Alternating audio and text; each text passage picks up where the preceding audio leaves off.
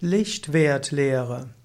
Lichtwertlehre ist eine Lehre, die sagt, dass die pflanzliche Kost der tierischen überlegen ist und je näher etwas an der Natur ist, umso besser ist es.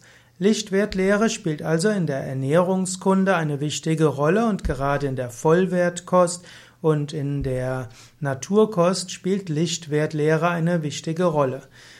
Collard hat diese Lichtwertlehre von Birscher Benner noch ausgebaut und hat eben davon gesprochen, hat eben unterschieden zwischen Lebensmittel und Nahrungsmittel. Lebensmittel ist das, was Leben hat. Und das, was einen hohen Lichtwert hat, hat eben auch viel Prana. Im Yoga würde man zum Beispiel sagen, dass wir über die Nahrung nicht nur Nährstoffe aufnehmen, sondern eben auch Prana. Und je natürlicher etwas ist, umso mehr Prana ist enthalten. Also frisches Obst, dann ist etwas ist besonders gut, wenn du das Obst direkt vom Baum pflückst oder auch von den die Beeren direkt pflückst, von den Sträuchern, dann ist dort sehr viel Prana drin. Man würde auch sagen, da ist noch ein hoher Lichtwert drin, denn es ist relativ nah an der Pflanze. Schon je länger etwas gelagert wurde, umso geringer ist der Lichtwert.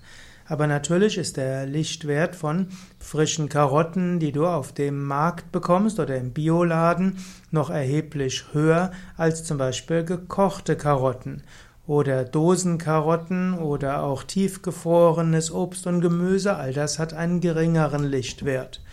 Also je mehr du Rohkost zu dir nimmst und je näher du es an der Natur hast, umso höher ist der Lichtwert, umso höher ist das Prana. Und je mehr etwas gekocht ist, je mehr etwas gelagert ist und je mehr es ja, als zubereitet schon vorher ist, umso niedriger ist der Lichtwert, umso niedriger ist das Prana.